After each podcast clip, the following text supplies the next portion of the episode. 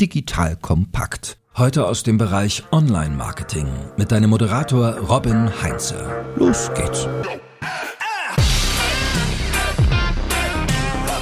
Hallo und herzlich willkommen zu einer neuen Folge von The Art of Marketing von Digital Kompakt. Mein Name ist Robin Heinze. Ich bin Mitgründer und Geschäftsführer der Online-Marketing-Agentur Morefire. In keinem Bereich ist es so schwer, mit den ganzen Neuerungen Schritt zu halten wie im Bereich Social Media. Aber zum Glück hast du diese Folge eingeschaltet, denn hier bekommst du kompakt einen Überblick. Was gibt es für Neuigkeiten aus den einzelnen Netzwerken? Welche neuen Möglichkeiten bei Anzeigen und Targeting gibt es? Gibt es Netzwerke, die du besonders im Blick behalten musst? Und wie du das Ganze in eine ganzheitliche Strategie integrieren kannst. Und dazu habe ich mir wieder meine kompetente Kollegin, unsere Head of Social Media, Hazza, ans Mikro geholt. Schön, dass du dabei bist, Hazza. Hallo, schön, dass ich hier sein darf. Wunderbar, dann legen wir doch direkt mal los und schauen uns mal an, was gibt es denn so für wichtigste Neuerungen. Und Vorschlag ist, wir starten mal mit dem größten, bekanntesten Netzwerk oder Netzwerk-Imperium, sagen wir mal, so Facebook und Instagram. Der Abgesang wird irgendwie immer lauter auf diese Netzwerke und kein Mensch ist eigentlich mehr bei Facebook offiziell. Und ohne Instagram lägt Facebook vielleicht schon auf dem Sterbebett. Wie siehst du das eigentlich? Ja, könnte sein. Also ich glaube, man, äh, wir müssen uns davon lösen, ähm, wenn wir über Facebook sprechen, wirklich nur die Social-Media-Plattform zu betrachten, sondern dass wir uns das gesamte Unternehmen angucken und dass die Social-Media-Plattform quantitativ an den Zahlen gemessen können wir das Sterbebett noch nicht sehen. Also das ist ja immer noch die stärkste Plattform äh, weltweit auch tatsächlich. Aber ich glaube, einfach mit den heranwachsenden äh, Generationen und ähm, was so das Mediennutzungsverhalten anbelangt, sehen wir schon, dass als Plattform vielleicht in den Hintergrund rückt. Das weiß aber auch das Imperium, wie du es genannt hast, äh, Facebook und mit Instagram und vor allen Dingen, da kommen wir später nochmal zu, auch mit den AR, VR-Geschichten, die Facebook an den Start bringt oder weiter auch entwickelt, versuchen die da auch wettbewerbsfähig zu bleiben, auf jeden Fall. Ja, genau, man darf, glaube ich, da auch Facebook einfach nicht unterschätzen, weil die haben wahnsinnig viel Geld auch in der Kriegskasse. Beim VR-Thema schlagen sie auch, glaube ich, kaufen sie alles vom Markt weg, was irgendwie zu haben ist. Aber dann, dann lass uns doch mal ganz pragmatisch in die Neuigkeiten rein einsteigen, die so bei Instagram und Facebook sich in den letzten Wochen so ergeben haben? Was muss man da auf dem Schirm haben? Da würde ich mich eigentlich gerne auch auf Instagram konzentrieren, da wir ja gesagt haben, die Plattform ist vielleicht schon auf dem äh, Sterbebett, äh, wenn man so ein bisschen äh, polemisch ist. Also was für uns Marketer sehr, sehr, sehr spannend ist und auch sehr neu tatsächlich ist, dass man bei Instagram Reels jetzt auch Ads schalten kann. das sind bis zu 30-sekündige Clips zwischen den unterschiedlichen Reels. Warum ist es spannend? Erstens ist Reels ja ein neues Format, das so die TikTok-Konkurrenz ähm, war und dass wir jetzt die Möglichkeit Möglichkeit haben, da Anzeigen zu schalten, ist einfach besonders spannend. Und ähm, ich kann einfach allen sowohl als Content-Format als auch als Ad-Format nur mal empfehlen, Reels auch auszuprobieren. Ich glaube, äh, dass da viele Synergien auch sind und dass man sich bei einer etablierten Plattform wie Instagram auch mal ausprobieren kann, wenn man zumindest mit dem Gedanken spielt, auch auf TikTok zu gehen, weil die Systematik in der Content-Produktion ähnlich sein kann. Ne? Natürlich sind es unterschiedliche Plattformen. Dann ist auf jeden Fall, was das Thema Interaktion und äh, Interaktivität auch unterstreicht, äh, hat Instagram nochmal ein, ein großes Portfolio an Stickern gelauncht für die äh, Stories, wo man auch äh, interaktiver sein kann und auch als Brand irgendwie seine Community ähm, mit einbeziehen kann. Was super spannend natürlich für die ist, die wahrscheinlich auch vornehmlich äh, zuhören, nämlich die äh, Instagram für die Arbeit nutzen und äh, als Brand nutzen, ist, dass Instagram die äh, Upload-Funktion für den Desktop testet. Das heißt, man löst sich so ein bisschen von dem Mobile First, gerade als äh, Arbeitsumgebung, äh, immer so, wenn Plattformen ihre Desktop-Möglichkeiten erweitern, merkt man, dass die so sehr erwachsen werden und sehr in Richtung auch Marketier denken. Also zum Beispiel TikTok ist ja äh, Mobile First oder Ja, und das ist dann nochmal als Brand auch spannend. Bisher konnte man bei Branded Content immer nur eine Brand angeben, wenn man die markiert hat. Mit, äh, jetzt geht, kann man äh, zwei Brands angeben, also hat sich das verdoppelt. Und ähm, das ist ganz spannend. Genau, in zwei Sachen würde ich gerne nochmal da tiefer mit reingehen, die du jetzt gerade gesagt hast. Nämlich ähm, zum einen Instagram Reels. Wie sieht das aus? Haben wir da, wenn wir jetzt den Podcast hören und sagen, oh Mist, muss ich jetzt sofort rein? Habe ich noch ein First Mover Advantage oder äh, sind wir da schon zu spät dran? Und wie ist das? Weil das ist ja oft bei den Netzwerken, wenn neue Sachen kommen, sind sie preislich oft ähm, sehr, sehr interessant, weil noch nicht so viele sich draufstürzen. Wie ist das bei den Reels? Ja, ich denke schon, dass man sagen kann, dass man First Mover Advantage hat, ähm, weil das Format nochmal anders ist und sich da immer nicht so viele Leute dran trauen. Man kennt das ja auch. Einfach ausprobieren. Ich glaube, das ist, äh, wenn man weiß, dass das quasi ähm, als TikTok-Konkurrent, sage ich mal, eingeführt wurde, weiß weiß man auch, dass man da so ein bisschen quick and dirty ruhig äh, sein darf und auch sein soll. Grundsätzlich ist es bei Reels so, dass sie noch nicht weltweit ausgerollt wurden. Also äh, wir hatten in Deutschland mal Glück, dass wir da in der ersten äh, Ausrollgeografie äh, waren, sage ich mal. Das ist in Deutschland auch nicht äh, immer so. Preislich kann man es jetzt noch nicht sagen, weil das ja die Ads ganz neu äh, gelauncht sind. Das kann sein.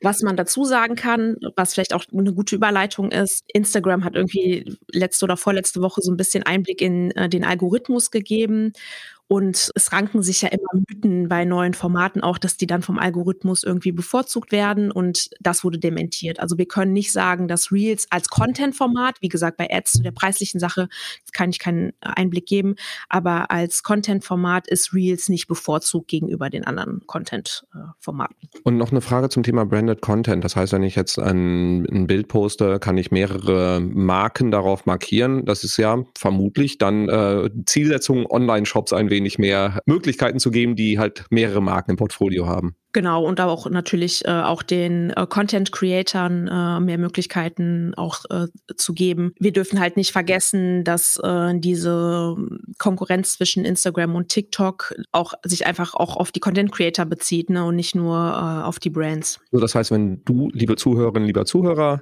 Content-Creator bist oder einen Online-Shop mit mehreren Marken im Portfolio hast, wäre das eine Empfehlung, da unbedingt mal ein bisschen mehr auszuprobieren, ob du da dann halt eben auch, ja, sag ich mal, Cross-Selling, Upselling-Potenzial Potenziale innerhalb eines Instagram-Posts irgendwie auch realisieren kannst. So, wir hatten jetzt gerade auch das Thema Algorithmus schon angesprochen. Also da äh, wurde so ein bisschen, äh, haben sie sich unter die Haube schauen lassen.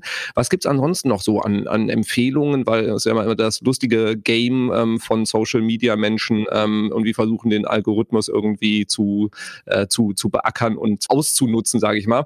Was hast du da so an Empfehlungen für alle, die das äh, System gamen wollen? Ich würde versuchen, sage ich jetzt mal, da sehr wissenschaftlich wissenschaftlich zu bleiben und mich einfach an den Aussagen des In Instagram Chiefs äh, Adam Mosseri auch zu orientieren. Ich glaube, was sehr spannend ist, ist für Social Media Manager oder auch Content Creator äh, im Unternehmen die empfohlene Mindestfrequenz, äh, die er genannt hat, ist zwei Feeds Feedposts äh, pro Woche und zwei Stories am Tag.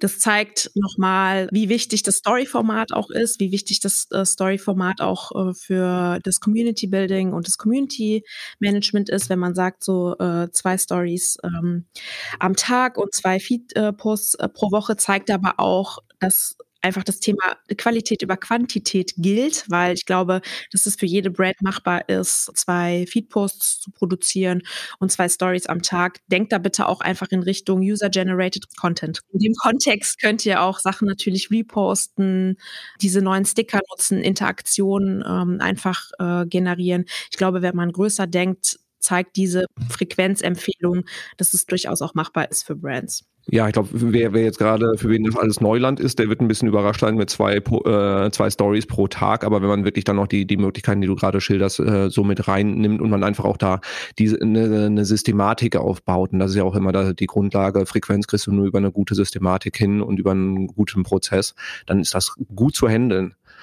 So, Stories sind extrem wichtig. Wo, wo wurde das nochmal kopiert genau? Wo kommt das nochmal her? Was hatten wir denn da?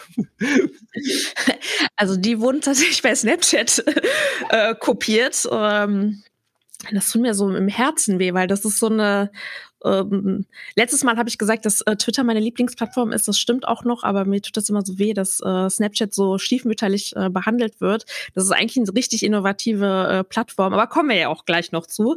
Es wurde auf jeden Fall bei Snapchat kopiert. so, und welche Plattform ist jetzt die, wo ähm, Facebook, Instagram sich äh, am, am liebsten kopieren und mit denen am liebsten sich duellieren jetzt quasi? Also ganz klar, äh, ich bleib auf dem Boden des Nachweisbaren, nämlich bei dem, was der Instagram-Chief gesagt hat. Der größte Konkurrent selbst ausgegeben ist TikTok. Ich glaube, das ist auch jetzt nicht überraschend. Da wurde auch klar zugegeben, dass TikTok einfach im Moment besser darin ist, Reichweite für Content Creator zu schaffen, für neue Talente und tatsächlich auch, dass das Unterhalt, unterhaltsamer und unterhaltender ist. Also dass man wirklich so in dieses Rabbit Hole äh, fällt auf TikTok und auf Instagram nicht. Hat sicherlich auch sehr viel damit zu tun, dass äh, TikTok ja auch Video First ist und dass das einfach fesselnder ist, als jetzt, wenn der Feed durchbrochen ist mit Bildern, Videos etc. Medienbrüche sind ja immer so ein bisschen problematisch. Aber ähm, ganz klar, TikTok. Und da hat Instagram quasi auch gesagt, die müssen selber besser darin werden, unterhaltsamer zu bleiben und da auch ja, Engagement-Magnet zu bleiben. Wie, wie schätzt du die Entwicklung von TikTok jetzt auf dem deutschen Markt ein? Weil die, die meisten ähm, Zuhörerinnen und Zuhörer sind eher vornehmlich auf dem deutschen Markt oder in der Dachregion aktiv. Wie ist so die Entwicklung? Ist TikTok schon, schon in der breiten Masse angekommen oder haben wir eher die, nach wie vor die 14-Jährigen, die da tanzen? Nee, definitiv in der breiten Masse angekommen. Also das Durchschnittsalter ist auch sehr schnell äh, gestiegen. Natürlich muss man immer bei solchen Zahlen, das sind statistische Zahlen, muss man unterscheiden, was aktive Nutzung anbelangt und wer angemeldet ist auf einer Plattform. Plattform. Ähm, das Durchschnitts Durchschnittsalter von TikTok ist schon bei Mitte 20, denkt man vielleicht äh, gar nicht, wenn man äh, darüber äh, nachdenkt. Aber auch wenn man als deutscher Nutzer TikTok nutzt, sieht man, dass die Plattform seit äh, letztem Jahr, wo wir angefangen haben, so richtig intensiv darüber zu sprechen für den äh, Dachraum, von vielen Brands schon genutzt wird und es auch sehr tolle Beispiele gibt, wie man das fürs Employer Branding äh, nutzen kann. Also ähm, man ist kein First Mover mehr, aber da kann ich auch immer nur sagen, traut euch, weil eine sehr wichtige Zutat im Social Media Bereich ist auch einfach Mut und Trial and Error. Man kann einfach nur besser werden, wenn man es probiert. Und ich meine, die Ambition von TikTok sehen wir gerade, wenn wir aktuell den Fernseher anschalten und bei der EM im Prinzip bei jedem Spiel Bandenwerbung von TikTok sehen auf äh, bei einem europäischen Wettbewerb und daran sieht man halt auch schon, wie ernst sie das Ganze nehmen und wie äh, wie wie sehr sie da auch dann investieren und nachhaltig vor allen Dingen dann auch äh, wachsen wollen. Schauen wir uns mal an, was was gibt da neue Möglichkeiten? Wie können ähm, jetzt die lieben Werbetreibenden ähm, TikTok im Moment optimal nutzen? Was gibt es da neuen Features und Funktionen? Was, glaube ich, super spannend ist, weil wir über TikTok immer im so Branding-Kontext eher gesprochen haben äh, bisher, ist, äh, dass wir ein neues Anzeigenformat haben, nämlich äh, die Möglichkeit zur Lead-Generierung, also Lead-Gen-Ads. Das ist super spannend, kann genutzt werden für Newsletter, kann genutzt werden wahrscheinlich für Gewinnspiele. Also das ist auf jeden Fall was, was man als Marketeer auf dem Schirm haben sollte. Und das sogenannte Business Creative Hub, äh, das äh, eingeführt wurde von ähm, TikTok. Also weg von dem Fokus, also nicht weg von dem Fokus, aber es werden jetzt auch einfach Tools für Unternehmen ähm, eingeführt, weil es ja sehr ähm, Content Creator First war, TikTok bisher. Und jetzt hat man einfach auch die Möglichkeit, in dem äh, Business Hub kann man so ein äh, Trend Monitoring machen, kann sich unterschiedliche Sachen angucken. Es hilft einem bei der Datenanalyse der TikToks. Also das ist so das Spannende, was auf äh, TikTok passiert ist, was vor allen Dingen für Unternehmen auch ähm, interessant ist. Und und einfach diese Einführung zum Beispiel der Lead-Gen-Ads oder auch dieses äh, Business äh, Creative Hubs zeigt auch, dass natürlich die Monetarisierung jetzt noch, noch weiter fokussiert werden soll. Also letztes Jahr haben wir ja gesagt, äh, dass überhaupt die Self-Booking-Plattform für Ads äh, an den Start gegangen ist und dass das äh, auch mittlerweile sehr, sehr viele Brands auch bei uns äh, in Deutschland oder im Dachraum auch nutzen. Und TikTok wird, was die Monetarisierung anbelangt, immer erwachsener, sage ich mal. Ja, ich glaube, Instagram äh, und Co. bedienen sich bei den Content-Features oder Ideen bei TikTok und TikTok geht dann umgekehrt hin und äh, bedient sich, glaube ich, sehr stark bei den äh, Vermarktungsmöglichkeiten, weil da werden die das Rad vermutlich auch nicht neu erfinden, aber vielleicht überraschen sie uns ja beim nächsten Update. Vielleicht. Sehr schön. Kommen wir von den nicht mehr nur tanzenden 14-Jährigen, gehen wir mal in den Business-Kontext, weil ich weiß, dass sehr viele da draußen im Moment äh, sehr, sehr LinkedIn-affin geworden sind und wir da auch immer sehr viel äh, Feedback dann auch ähm, bekommen, auch zu den Podcast-Folgen. Und letztes Mal, als wir so drüber gesprochen haben, war LinkedIn so der totale Rising Star und irgendwie wurde es extrem gehypt drumherum, hat durch, durch Corona, glaube ich, auch ganz viele Vertriebler auf einmal zu Hause saßen, nicht mehr auf der Autobahn, irgendwie viel, sehr, sehr viel Zeit hatten. Ähm, ja, ist da sehr, sehr viel passiert. Ähm, wie, wie schätzt du das ein? Hat ähm, die Bedeutung von LinkedIn, gewinnt die weiter? Zulauf, wächst LinkedIn weiter? Muss, wie muss man das auf dem Schirm haben? Also LinkedIn wächst auf jeden Fall weiter und in dem Zusammenhang, wenn was wächst, gewinnt es automatisch an Bedeutung. Aber ich glaube, was wichtig ist in dem Kontext, ist, dass sich LinkedIn auch verändert. Also es wird immer mehr zum Content-Kanal. Und ähm, da muss man dann natürlich auch sehen, je mehr Content gepostet wird, es ist äh, einfach ein mathematisches Problem. Ne?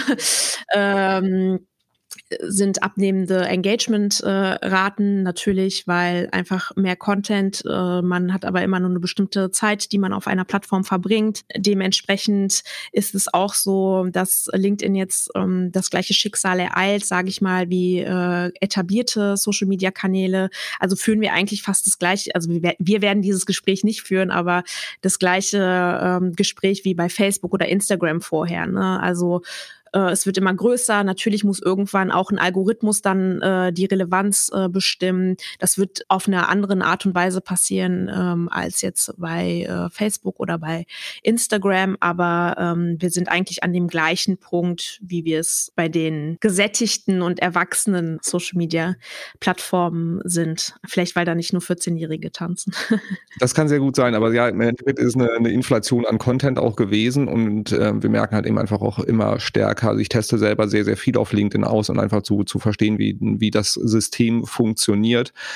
Ja, und du, du musst wahnsinnig viel Energie in organischen Content stecken, damit der dann auch wirklich organische Reichweite kriegt. Also das funktioniert jetzt nicht mehr so leicht, wie das nochmal vor eins oder zwei Jahren war. Ja, und ich finde, man merkt auch, dass es auch nicht nur mehr reicht zu senden. Also klar, Social Media, das ist eh nicht die Social Media Logik zu senden, aber ich fand am Anfang hat es auf LinkedIn gereicht. Ne? Das, das war ja auch das, worüber wir gesprochen haben. Posten, man hat die mega Reichweiten und jetzt merkt man das, also du ja wahrscheinlich auch, also kannst mir zustimmen wahrscheinlich, äh, dass das Senden nicht mehr reicht. Und das ist zum Teil, wenn man jetzt sich nur Reichweiten anschaut und in diese Richtung von Thought Leadership denkt, dass es auch wirklich super wichtig ist, in den Kommentarspalten auch stattzufinden ne? und da eine Sichtbarkeit zu haben. Mhm. Ja, ich glaube, zu LinkedIn können wir noch mal eine komplett separate Folge machen, da einfach mal so ein bisschen auch die, die ganzen Strategien auch für, den, für die organischen Möglichkeiten. Plus, was kann ich eigentlich im Paid-Bereich machen? Äh, ich glaube, das ist noch mal ein tagesfüllendes Thema. Aber schauen wir uns mal an, was es an Neuigkeiten gibt, äh, abseits von unseren Spekulationen über den Algorithmus. Also zu dem, was wir gerade gesagt haben, äh, gibt es äh, zwei äh, Neuigkeiten, die das zum Glück unterstreichen, was wir hier behaupten. Äh, zum einen, dass die äh, Zeichenzahl für die Posts ja erhöht wurde von vormals 1300 maximalen Zeichen im Post auf 3000, also mehr als verdoppelt. Ich glaube, man muss das jetzt nicht bewerten. Ne? Das, man kann viele Zeichen kann man sinnvoll nutzen, man kann viele Zeichen auch man kann auch wenige Zeichen sinnlos nutzen. Ne? Also ich glaube, man muss das nicht äh, bewerten. Es kann in einem äh, LinkedIn-Kontext, glaube ich, durchaus sinnvoll sein, zum Beispiel, wenn wir in so Richtung interessante Case-Studies oder so denken, ob dann Zeichen und Worte das Richtige sind. Das kommt, glaube ich, auch ganz auf die Zielgruppe an. Dann ähm, auch äh, das, ähm, der Creator-Mode wurde ja äh, neu ähm, eingeführt. Was bedeutet das? Man kann auf seinem persönlichen Profil wichtig ist, dass wir uns erinnern, dass wir auf einem Business-Netzwerk sind und dass auf LinkedIn auch viel Recruitment und so stattfindet oder auch Netzwerken in einem Business-Kontext und dass man auf seinem Creator-Profil dann Topics highlighten kann, bis zu fünf, glaube ich, ähm, die, die einen interessieren und zu denen man einfach ähm, schreibt oder auch äh, an denen man interessiert ist.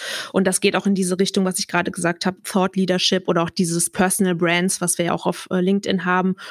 Und ein neues Feature, im Advertising-Bereich, was wir auch von Facebook kennen, ist der Boost-Button. Ja, das ist neu, aber nutzt ihn nicht, liebe Zuhörerinnen und Zuhörer.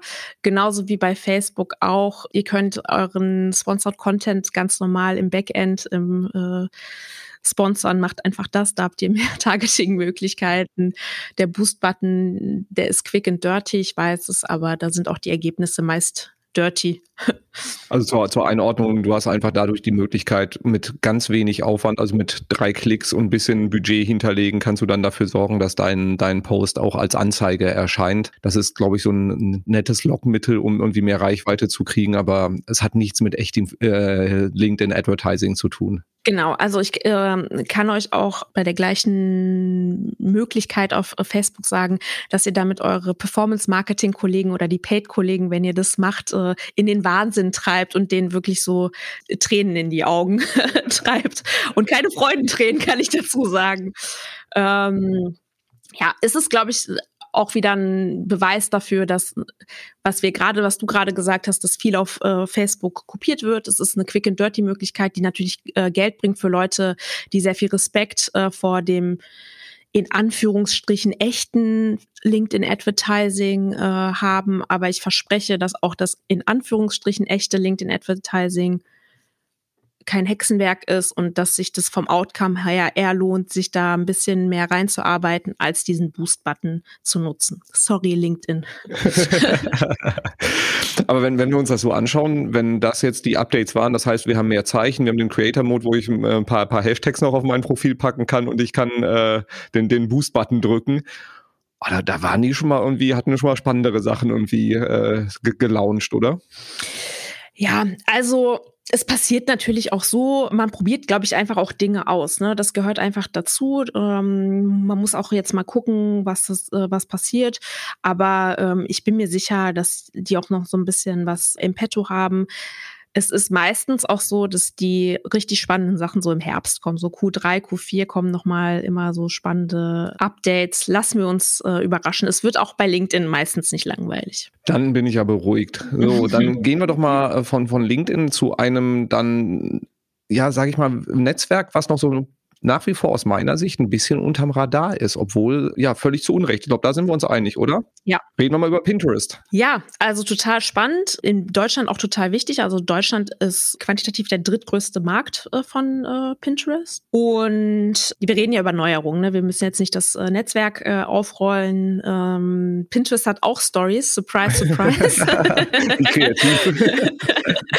Aber ähm, die Stories äh, wurden jetzt äh, zu Idea Pins umbenannt, was auch nochmal zeigt, also äh, ich glaube, was klar ist, aber was wir vielleicht noch mal sagen können, Pinterest ist ja so eine Fusion, sage ich mal, aus Search and Social, also hat auch sehr viel Suchmaschinencharakter, äh, auch in der Systematik, wie es funktioniert. Und mit diesen Idea-Pins möchte sich Pinterest auch weiter als visuelle Suchmaschine positionieren. Und gerade für die E-Commerce-Menschen, die uns äh, zuhören, die oder auch die B2B B2B-Menschen, die vielleicht so in einem Bereich sind, was äh, so in den Do-it-yourself-Bereich äh, geht, sage ich mal, womit man handwerken kann, was am Haus gemacht wird, alles, was so in, diese, in diesen Bereich geht, schaut euch das an. Also erfahrungsgemäß ist Pinterest von den sozialen Netzwerken der beste Trafficgeber, irgendwie auch ähm, vom Content her sehr nachhaltig, tatsächlich nichts für äh, ungeduldige Gemüter, weil so organische Pins erst nach drei bis sechs Monaten ihren Peak oft erreichen, aber was, wo sich's lohnt, weil es auch eine sehr erwachsene, man muss dazu sagen, sehr weibliche Zielgruppe ist, aber eine sehr erwachsene und damit auch ähm, kaufkräftige Zielgruppe. Und wenn wir über Kaufkraft sprechen, können wir vielleicht auch über das Shopping-Feature sprechen, das jetzt in Deutschland äh, ausgerollt wird. Unbedingt. Ähm, ähnlich wie bei äh, Instagram und ähm, dass man jetzt auch auf der Plattform quasi ohne Bruch shoppen kann. Und was da vielleicht spannend ist und innovativ ist, dass man die Möglichkeit hat, so Einkaufslisten auf äh, Pinterest ähm, anzulegen und ähm, das äh, speichern kann. Ähnlich vielleicht, wie es auf Amazon ja ist, ne, dass man so diese Wunschlisten ähm, hat und dass man dann ähm, sich das merkt einfach und wiederkommen kann und über entweder halt über die Plattform einkaufen kann, was natürlich der Best Case wäre für Pinterest und warum auch ähm,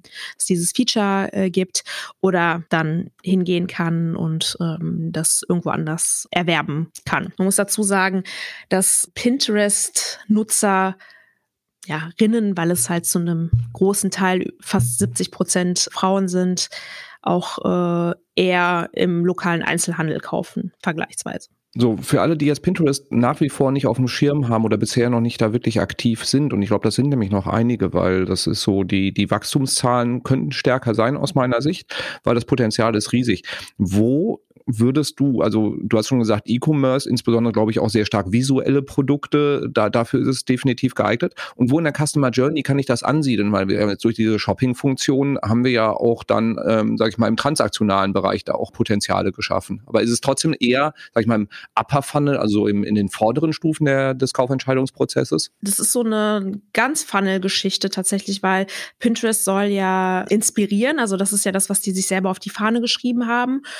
Aber dadurch, dass das auch so diese Suchmaschinen-Systematik äh, hat, ist es auch Pull, nicht nur Push, so wie wir das von den anderen äh, sozialen Netzwerken kennen. Also es ist viel näher an dem eigenen Interesse und an dem eigenen Suchvolumen. Also ich glaube, dass jetzt durch diesen Shop beziehungsweise durch das Rollout auch in Deutschland, es gab dieses Feature auch schon, dass sich das vom Upper Funnel noch weiter quasi in den äh, Lower Funnel ähm, entwickelt hat. Also so wie du es gesagt hast, wird, äh, wird transaktionaler. Aber wir sind ja immer so in diesem See, Think, Do, Care. Ich würde sagen, es ist hauptsächlich im Think-Bereich.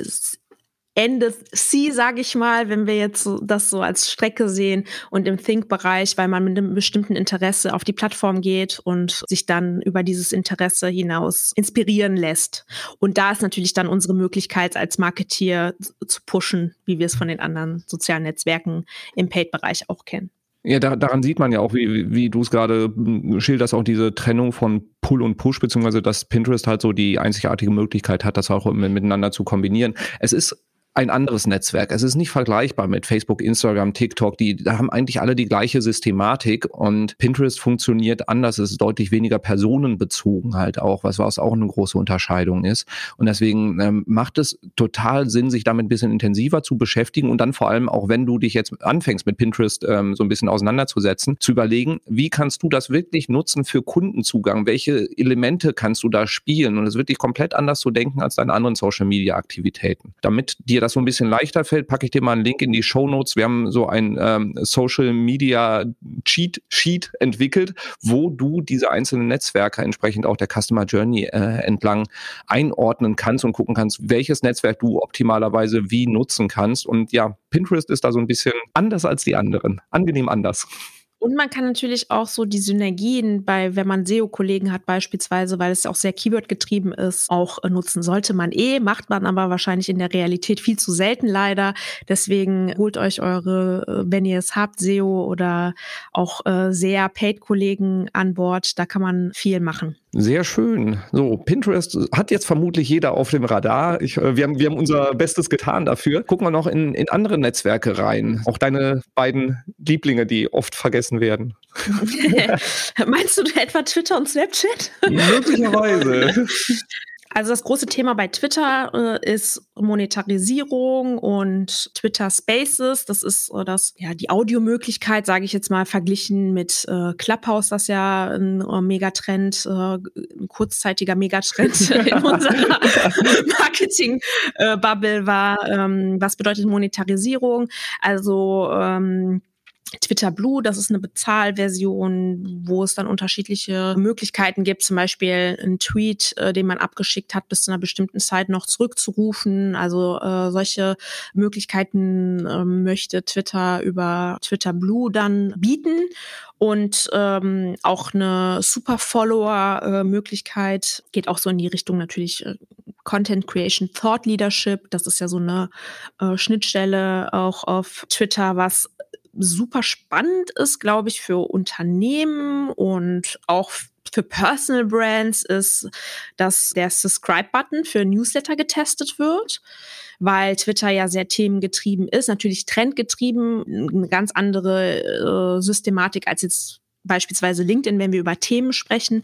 Aber ähm, es gibt ja auch sehr viele sehr starke Personal Brands auch auf Twitter und da ist dieser Subscribe-Button, der wird noch getestet, äh, muss man dazu sagen glaube ich, was, was sehr spannend ist, was wir auf jeden Fall, was viele Unternehmen, die Twitter ja auch für die Unternehmenskommunikation äh, nutzen, im Auge behalten können, wenn das Rollout da ist. Das ist bei diesen Tests ja immer so eine äh, Sache. Und bei Spaces, ähm, genau, es wurde parallel quasi zu Clubhouse gelauncht. Und ich glaube, das ist sowas, ähm, da muss man jetzt nicht drauf eingehen. Da ist die Frage, wie stark wird sich einfach dieses Format durchsetzen. Ne? Nicht wie wird sich Clubhouse durchsetzen, wird sich Twitter Spaces durchsetzen, sondern wird sich dieses Audio First, es geht, es ist nicht Real Life möglich, Format durchsetzen und in welcher Form wird sich das durchsetzen. Ich glaube, wenn man Formate dafür hat, kann man und eine große Präsenz auf Twitter hat, kann man das auch auf Twitter ausprobieren. Man kann sich da ausprobieren. Müssen wir uns weiter angucken. Sonst ist ehrlich gesagt gar nicht so viel Spannendes auf Twitter passiert. Also auf Twitter passiert jeden Tag so viel Spannendes im Content-Bereich. Da können die sich nicht noch um die Weiterentwicklung kümmern. Ja, aber ich meine, Twitter bleibt aus, aus meiner Sicht nach wie vor irgendwie unter seinen Möglichkeiten, was irgendwie so die, die Entwicklung angeht. Auch so dieses Drop-in-Audio mit Spaces. Clubhouse hat den Hype irgendwie, in, in Deutschland war es ja wirklich so ein kurzfristiger Hype. Ich halte das Format nach wie vor für sehr, sehr spannend. Clubhouse hat es halt auf gut Deutsch voll verkackt. Einfach auch die Kuratierung von dem Content ist eine, eine Katastrophe gewesen. Also die, die Limitierung lange nur mit, mit Apple.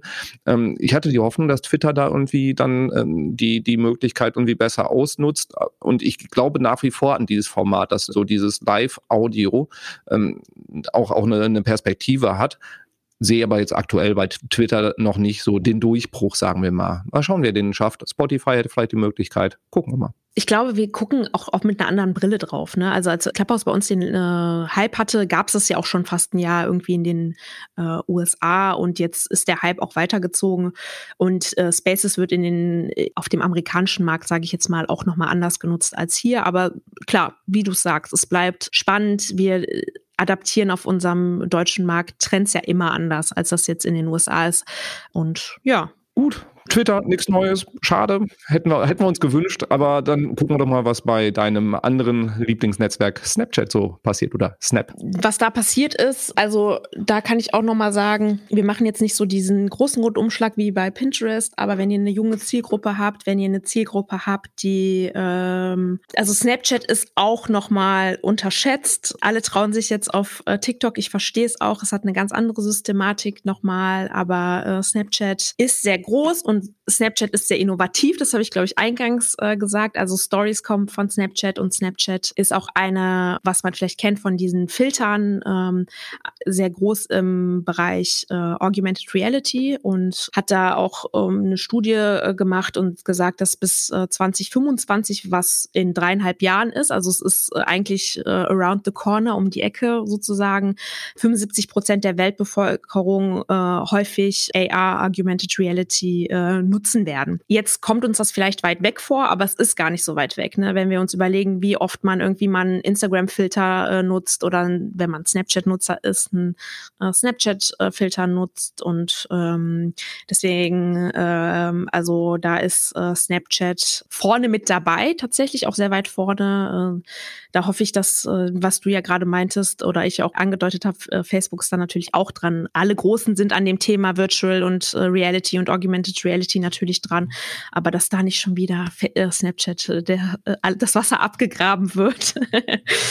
ja, also sonst gibt's nicht so viel zu sagen. Man kann da viel machen. Es wird im Messaging-Bereich sehr viel äh, genutzt, hat noch auch noch mal eine andere Systematik. Ist ein spannendes ähm, Netzwerk, gerade äh, für Jugendliche und für Publisher ist es auch sehr spannend. Also wenn man Inhalte hat, also im Sinne von Publishing-Inhalte, Snapchat ein ganz interessantes Tool. Ich glaube, das war der Rundumschlag ähm, über die Netzwerke. Haben wir noch was zu Xing zu sagen? Nee. Schade. ähm, dann gu gucken wir doch mal jetzt einmal so ein bisschen, wie wäre das Ganze in die Strategie. So ein bisschen Xing-Bashing, Entschuldigung. ich mag Xing nach wie vor, aber es, ja, es tut mir in der Seele weh. Naja, aber gucken wir jetzt doch einfach mal, wie wir die, diese neuen Möglichkeiten in den strategischen Kontext reinpacken, zu überlegen, was davon ist jetzt wirklich wichtig, was muss ich in meiner Strategie beachten und was ist mit den übergeordneten, sage ich mal, Social Media Megatrends, die uns eigentlich jetzt die ganze Zeit begleiten.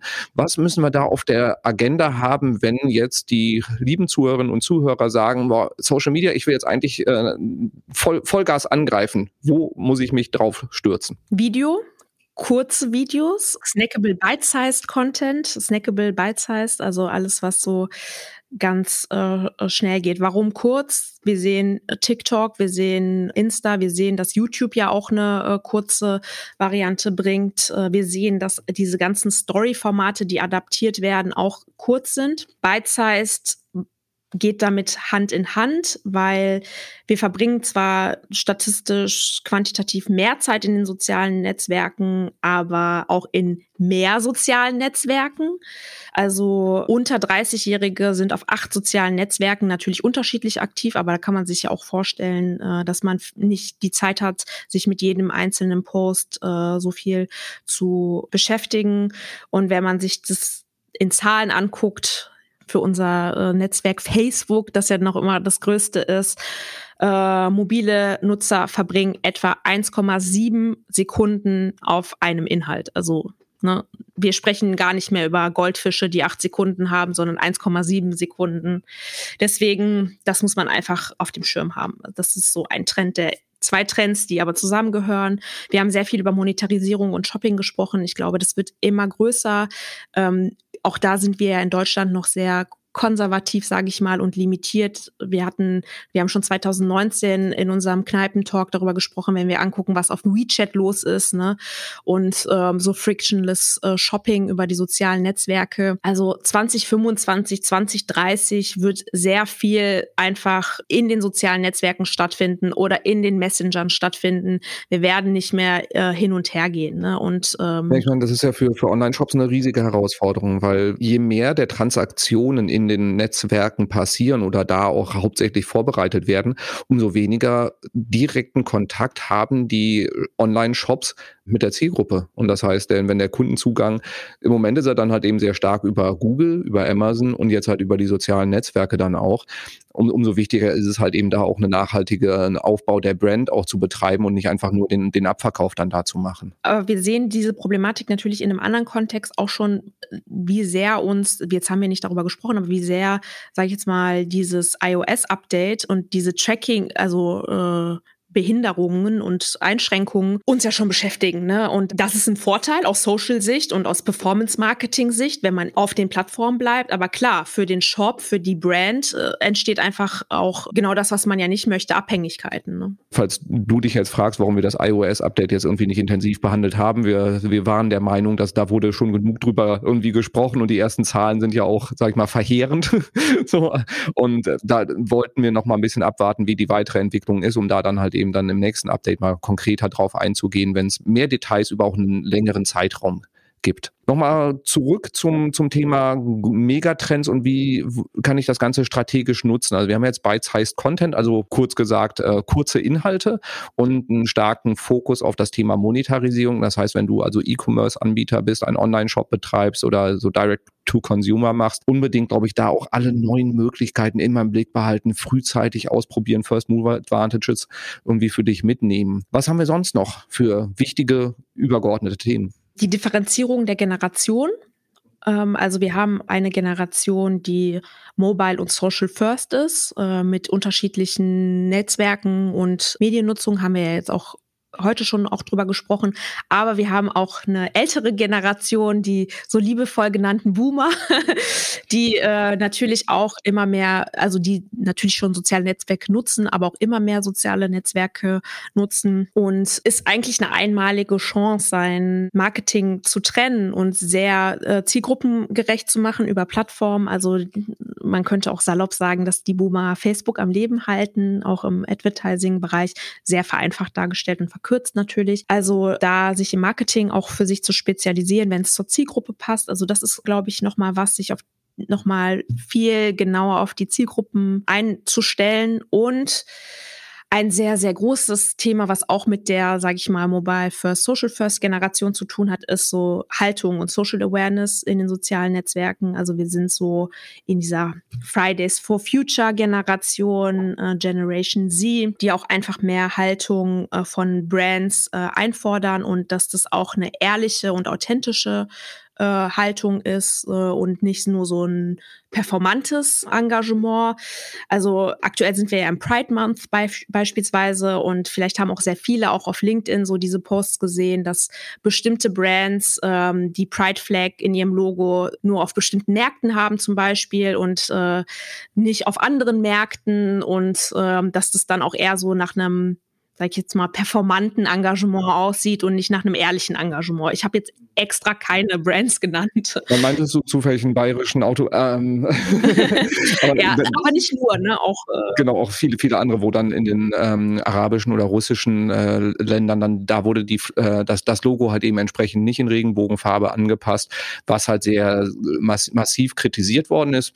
Aus verschiedenen Gründen kann man absolut nachvollziehen, die, die Kritik. Äh, so, sollten die Unternehmen sich mit beschäftigen. Ich hatte jetzt auch die Tage eine schöne, äh, schöne Bezeichnung dafür gelesen, so dieses Pride-Washing. Also nach dem Greenwashing kommt jetzt das Pride-Washing. Das heißt, den Nutzerinnen und Nutzern fällt auf, wenn das nicht authentisch und konsistent vor allem auch gemacht wird. Es ist das alles. Ne? Also wir haben das ja auch ähm, ähm gesehen. Bei der Höhle der Löwen war ja so ein ganz innovatives Produkt. So Pink Gloves hießen die, glaube ich, wurde es dann Sekunden später wirklich ja auch in den sozialen Netzwerken auch mit einer berechtigten Kritik, ne, äh, was Nachhaltigkeit anbelangt, aber was auch vielleicht so äh, Gendergerechtigkeit äh, anbelangt, kritisiert wurde. Also einfach so, dass wir sehen, und da das geht gar nicht in Richtung Shitstorm, sondern wir sehen, dass da eine größere soziale Awareness ist und äh, sich die, sage ich jetzt mal, jüngere Generation da auch nicht zurücknimmt, ihre Kritik oder ihre Anmerkungen äh, zu äußern. Und das sollte man, glaube ich, auf dem Schirm haben das hat ja eine positive Seite. Ne? Wir beleuchten das jetzt negativ. Die positive Seite ist auch einfach, dass man sich trauen kann und sollte, mit den Werten, die man hat, auch an die Öffentlichkeit zu gehen und auch trauen kann, zu denen zu stehen und auch da selbstbewusst auftreten kann. Ja, ich glaube, im strategischen Kontext ist es wichtig, sich damit einfach auseinanderzusetzen, weil du, du kommst, wenn du auf Social Media aktiv bist, nicht mehr um das Thema drumherum. Wenn du es versuchst auszublenden, werden die äh, Nutzerinnen und Nutzer dich darauf stoßen, dass du es gerade ausblendest. Also du hast keine Chance, irgendwie um das Thema drumherum rumzukommen und du kannst es dann wirklich als Chance nutzen. Es muss halt eben Teil der Strategie sein, deine, Teil deiner Content-Strategie. Du musst dir überlegen, für welche Sachen du stehst und musst es dann auch konsistent irgendwie durchziehen, weil wenn du es nicht konsistent und konsequent durchziehst, wird es dir eher auf die Füße fallen im Zweifelsfall. Und der letzte Megatrend, also auch was man im Hinterkopf haben sollte und wo man sich hin äh, forcieren sollte, ist wirklich tatsächlich auch Augmented Reality. Sagt nicht, das ist nicht relevant für uns, weil ich glaube, da denken wir noch sehr konservativ. Wir haben über Snapchat in dem Kontext geredet, wir haben äh, Facebook ist in dem Kontext sehr aktiv, aber zum Beispiel auch Pinterest. Also klar sind das jetzt erstmal so niedrigschwellige Angebote, wie dass man auf Pinterest unterschiedliche Lippenstiftfarben ausprobieren kann. Aber wenn man das weiterdenkt, ist es im E-Commerce, geht es noch noch weiter und ähm, aber auch für andere äh, Bereiche. Also man kann da Shops aufbauen und so. Klar, es ist sehr groß, aber das ist auch sowas, ein Megatrend ist immer was, was eine längere Relevanz hat. Und das ist auf jeden Fall was, was man auf dem äh, Schirm haben sollte und worüber man sich Gedanken machen kann, wie man das jetzt äh, in den nächsten Jahren adaptieren kann. Also wie, mir ist es klar, dass das nicht was ist, wo man jetzt über, da, über das nächste Quartal spricht.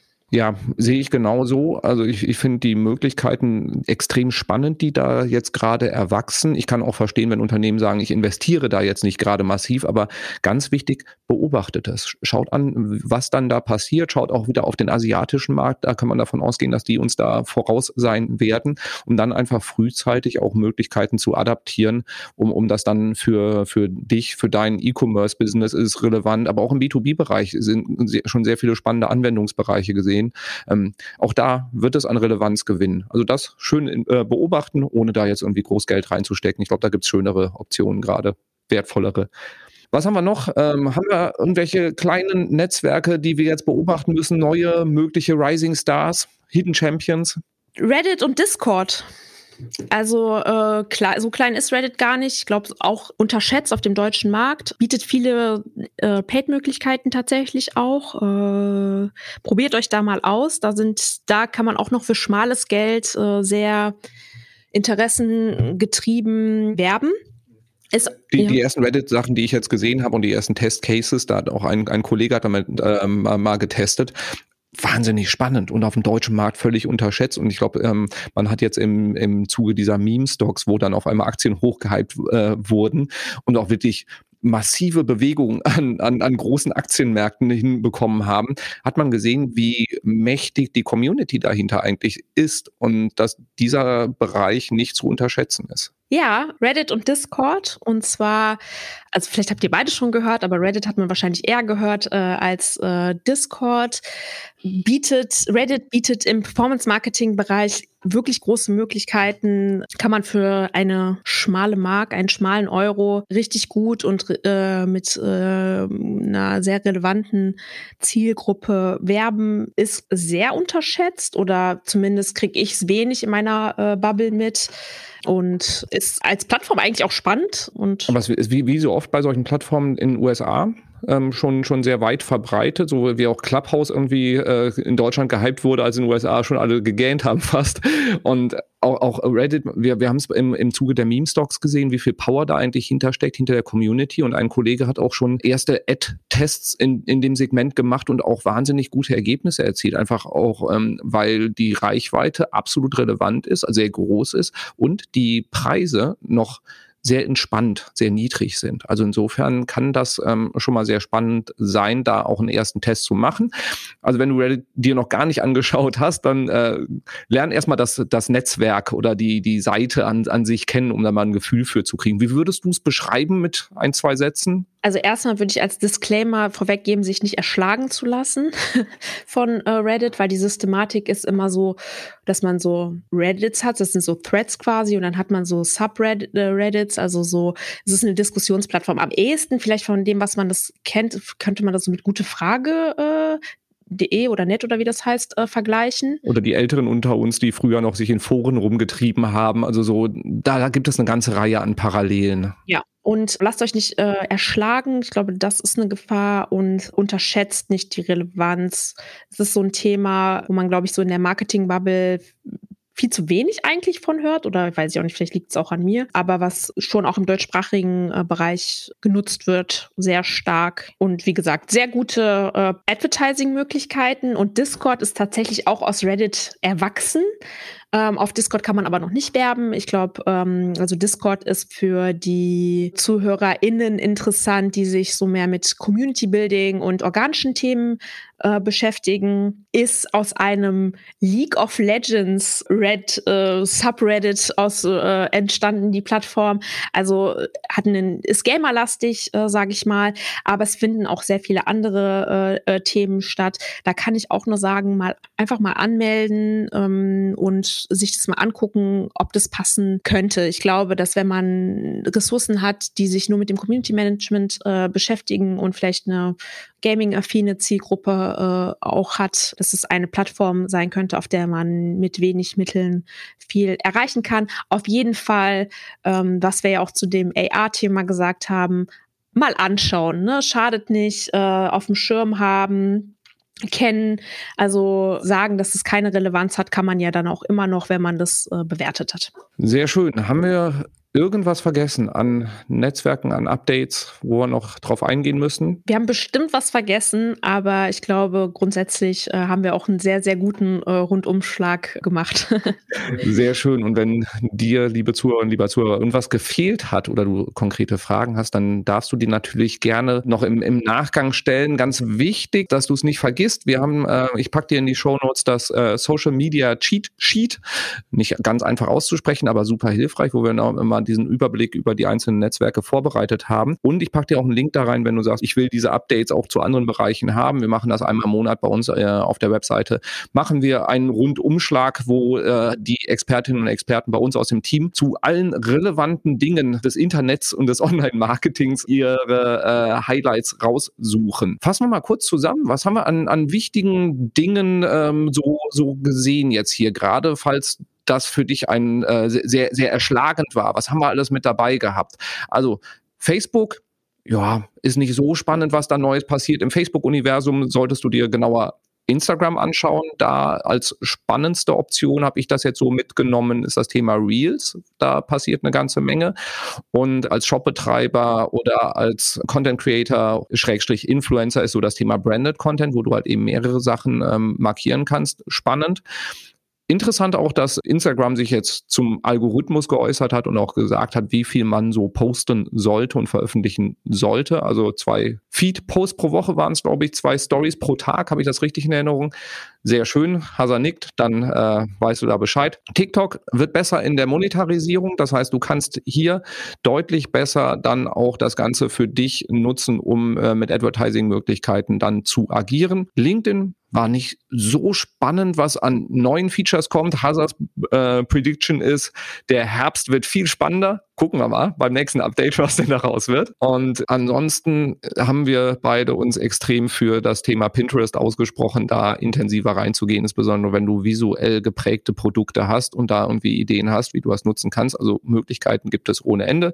Und ansonsten das ganze Thema halt wirklich ähm, in, in Sachen, was für Inhalte solltest du nutzen, wie solltest du das strategisch nutzen. Viel snackable oder bite-sized Content, also kleine, kurze Content-Schnipsel machen, um da dann halt entsprechend auch ja für, für diese neuen Möglichkeiten ähm, die richtigen Inhalte zu haben. Und was für mich auch ein ganz wichtiges Thema hier jetzt rausgekommen ist, war das Thema Haltung auch da, dass es dir nicht auf die Füße fällt, sondern dass du da wirklich das Thema Haltung für dein Unternehmen strategisch auch wirklich nutzt und in deine Inhalte auch mit einflechtest, äh, damit du da authentisch und konsistent nach außen kommunizieren kannst. Habe ich in der Zusammenfassung was vergessen? Was war dir noch wichtig? Ich glaube, es ist alles drin. Mir ist immer wichtig, Guckt euch alles an, seid mutig. Bleibt mutig, das ist ein schönes Stichwort. Bleibt auch, seid auch mutig und ähm, bewertet diesen Podcast gerne mit fünf Sternen auf der äh, passenden Plattform und vor allem abonniert ihn, damit ähm, du dann auch das nächste Update von Hazard oder anderen Kolleginnen und Kollegen nicht verpasst und da bleibst du immer auf dem Laufen. In diesem Sinn, Hazard, vielen, vielen Dank für all den Input. Danke auch. Und dann dir viel Spaß beim Umsetzen und bis zum nächsten Mal. Tschüss. Danke fürs Zuhören beim Digital Kompakt Podcast. Du merkst, hier ziehst du massig Wissen für dich und dein Unternehmen heraus. Wenn du mit uns noch erfolgreicher werden möchtest, abonniere uns auf den gängigen Podcast-Plattformen. Und hey, je größer wir werden, desto mehr Menschen können wir helfen. Also erzähl doch auch deinen Kolleginnen und Kollegen von uns. Bis zum nächsten Mal.